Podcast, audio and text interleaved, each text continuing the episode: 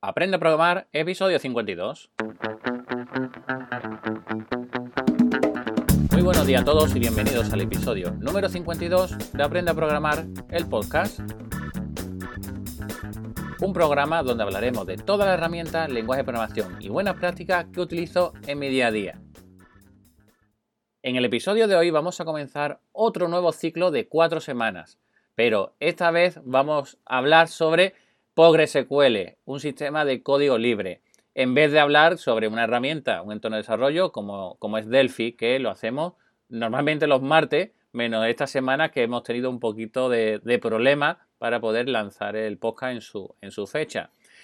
Y bueno, eh, comentar antes de, de, nada, antes de empezar con el ciclo de PostgreSQL, pues comentar que esta semana pues ya han comenzado dos nuevos cursos que están teniendo muchísima aceptación. Así pues, muchísimas gracias por todos los comentarios que estamos recibiendo sobre el curso de introducción a CSS, es decir, esas hojas de estilo para personalizar nuestras páginas web. Y el otro sobre el Linux intermedio, donde estamos viendo pues unos comandos para este sistema operativo que son bastante interesantes. Así pues, no, no, no lo perdáis, ¿de acuerdo? Bien, ahora sí, ahora sí vamos a comenzar con ese ciclo sobre PostgreSQL y, como no, vamos a comenzar un poco con la historia. Así pues, ¿qué es eso de PostgreSQL, no? Pues no es más que un sistema gestor de, de base de datos relacional orientado a objetos y es de código abierto o software libre, como también se le puede decir y que en la actualidad está mantenido por la comunidad que se llama PGDG, es decir, el PostgreSQL Global Development Group. Bueno, para comprender un poco la, historia de PostgreSQL, pues nos debemos remontar ya a la década de los 70, donde se introdujeron los nuevos conceptos para las bases de datos relacionales y que posteriormente eh, dieron paso a lo que actualmente es PostgreSQL, que fue en un proyecto del 96. Así pues, como veis, eh, sí y no, es decir, y no es moderno el sistema, estamos hablando de los años 70, si nos remontamos, por ejemplo, a las matemáticas, pues nos vamos pues, bastantes siglos atrás, ¿no? Pero en cuanto a la programación, los conceptos vinieron a partir de los años 70. ¿Cuándo, por ejemplo? Pues lo primero, en el año 73, por ejemplo, IBM comenzó un proyecto que se denominó SystemR. En él crearon una serie de artículos describiendo lo que el sistema, sobre el sistema que estaban construyendo. Este sistema tuvo una primera implementación de SQL, es decir, de ese lenguaje de consulta estructurado. Y muchos de los conceptos, de las ideas, de las teorías de la base de datos relacionales han sido influenciados por estos, eh, estos documentos que fueron sacados. Dos científicos de la Universidad de Berkeley, Michael Strombaker, que nació el 11 de octubre del 43, y Eugene Grom, se interesaron por estos artículos de IBM y decidieron desarrollar estos conceptos y sus propias ideas en un proyecto que ya tenían aceptado por la universidad, que se denominó Ingress. Eh, Ingress viene de Interactive Graphic Retrieval System. Originalmente iba a ser para investigar un sistema de base de datos geográfica para un grupo de economía de Berkeley, pero decidieron utilizar esta partida, este dinero que tenían, para un proyecto de base de datos relacionales. A comienzos de las décadas de los 80, Ingress y Oracle competían mano a mano.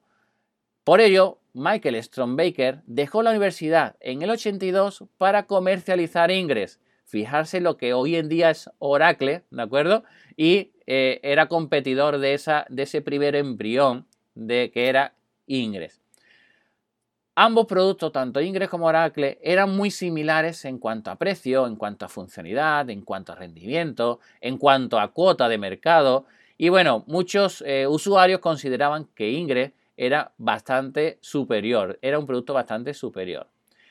Alrededor de mediados de los 80, Ingress comenzó a perder cuota de mercado por la campaña tan agresiva de marketing que estaba teniendo Oracle y la adaptación en la comunidad de SQL como lenguaje de consulta estándar relacional, mientras que Ingress eh, seguía utilizando un lenguaje diferente para ello que se llamaba QL. Esto hizo que Michael Strombaker volviera a la universidad en el año 85 con nuevas ideas. ¿Qué, ocurre? ¿Qué ocurrió? Que alrededor de mil copias de este código fuente de Ingress fueron distribuidas principalmente en diversas universidades a principios de los 80. Y esto ocasionó que aparecieran nuevos sistemas de software de base de datos, como por ejemplo apareció Informix, Nonstop, SQL y Sybase, que si sabéis, si veis, después pues vino sobre SQL Server. Luego, como podéis ver, el embrión de PostgreSQL pues es muy parecido a otros sistemas que eh, en el día de hoy pues también son bastante importantes. Después de esto, después de que, eh, Michael Strombaker volviera a la Universidad de Berkeley en el año 85, pues se creó un nuevo proyecto que denominó Postgre, es decir, Post-Ingress, o después de Ingress, ¿no? Gracias a la experiencia que tenía con Ingress, Michael Stonebaker desarrolló un nuevo código fuente con las ideas que tenía de Ingress y las nuevas que estaba teniendo, entre las que se destacan una mejora del soporte para objetos complejos, la posibilidad de extender tipos de datos, la simplificación de los procesos de recuperación del sistema después de caídas, integración de mecanismos para crear disparadores que se lancen según eventos y, mejor, y mejora en el lenguaje de consulta utilizado que denomina PostgreSQL. En vez de eh, SQL, pues era PostgreSQL. Como hitos principales cabe señalar que la primera versión estable fue lanzada en el año 86 para una pequeña comunidad de usuarios. En el 90 se lanzó la versión 2, donde se había reimplementado el sistema de reglas en el 91 la versión 3, donde se añadía capacidad para múltiples motores de almacenamiento. Y en el 94 se lanzó la versión número 4.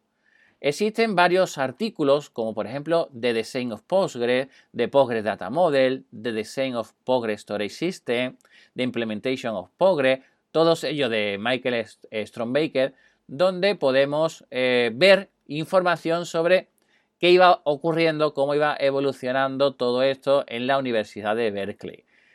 Ya en el año 93, el tamaño de la comunidad de usuarios de Postgre pues se duplicó y esto hizo que se dedicara muchísimo tiempo al mantenimiento del código prototipo y el soporte y el soporte en vez de dedicarse a lo que debía de hacer al estar en la universidad, es decir, a la investigación. Y todo ello hizo que el proyecto Pogre terminara oficialmente en la versión 4.2. Claro, Pogre terminó y vino Postgres 95 en el año 94 de la mano de Andrew Yu y Joel Chen, que añadieron el lenguaje interpretado SQL que se, que se había convertido en el estándar y se añadió a ese Postgre la versión 4.2. Y bueno, como he comentado, el nuevo nombre que se le dio fue Pogre 95. Y fueron sacando nuevas versiones eh, en su web. El código de Pogre 95 se modificó para ser de manera completa y sin necesidad de ningún parche para que pueda ser compilado en ANSI C. Esto también hizo que su tamaño se redujera un 25%. Además, también se realizó muchísima mejora interna donde se mejoraban toda la mantenibilidad y el rendimiento. Además de arreglar todos estos fallos de Postgre, los principales hitos que consiguieron con Postgre 95 fue ese lenguaje de consulta PostgreSQL, que fue sustituido por SQL. Eh, las subconsultas aún no estaban soportadas, pero se podían realizar funciones SQL definidas por usuario. Las funciones agregadas también fueron reimplementadas y se dio soporte a las consultas Group By, que también fueron añadidas. Se creó también un nuevo programa que es PSQL para poder interaccionar con las consultas SQL. También se mejoró la interfaz de objetos grandes, se escribió un manual introductorio sobre las características de SQL y también se utilizó GNU-Make para la construcción de él. Aunque, bueno, también se podía compilar sin GCC, con GCC sin parchear. Luego, esa versión 1.0 de Postgre 95 vio a la luz en el 95 y bueno, era 100% código ACI, como he comentado, un 25% más corto en relación con su versión anterior, entre un 30 y un 50% más rápido, y ese código fue publicado en la web y liberado bajo una licencia BSD, que esto hacía que más y más personas comenzaran a utilizar y a colaborar en el proyecto. Pero claro, estamos hablando de dos estudiantes de la, de la universidad. Luego, en el año 96 se decidió cambiar el nombre de Postgre 95 y como se había añadido el, soporte a consulta estructurada, es decir, a SQL, pues se le cambió el nombre a Postgre SQL. Y de esa manera había una relación entre el Postgre original y las versiones más recientes de SQL que estaban saliendo.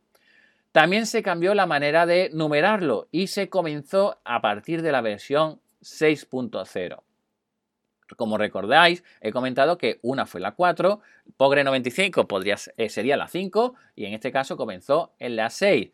Y se utilizó secuencia, las, se utilizaron esas secuencias originales de ese proyecto de Berkeley sobre Postgre. A este equipo se unieron muchísimas personas externas a la universidad, como fueron Mark Fournier de Ontario, de Canadá, Thomas Longshard de Pasadena, California, Bandy Mikiv de Kraskorya, Rusia, o Bros Monja de Filadelfia, Pensilvania. Esta última persona, por ejemplo, es el encargado de Enterprise DB. Entonces, pues, por ejemplo, las certificaciones actuales que hay sobre PostgreSQL son de Enterprise DB y, bueno, uno de sus, digamos, fundadores, Bruce Monja, pues, eh, pertenece a esa empresa.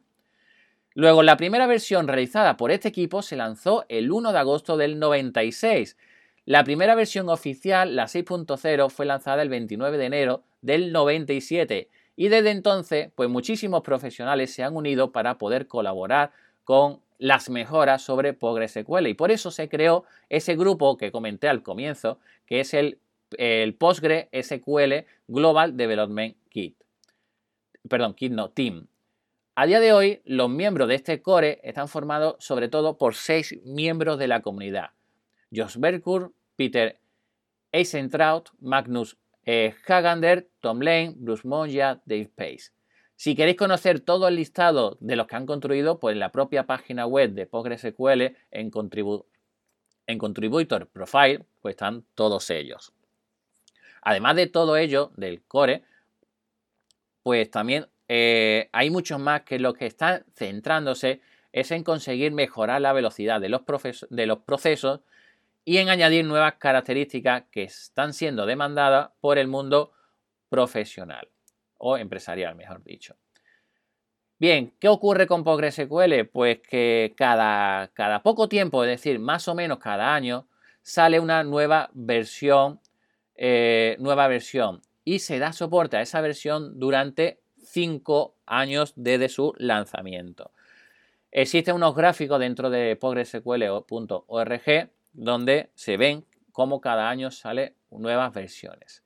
El PGDG, esta comunidad de desarrollo, se trabaja de forma desinteresada, de forma altruista, de forma libre y bueno, y también está siendo apoyada por organizaciones comerciales, como he comentado, ese Enterprise DB, ese Second Quadrant o nosotros mismos también damos eh, formación, por ejemplo, sobre PostgreSQL en todo PostgreSQL.com.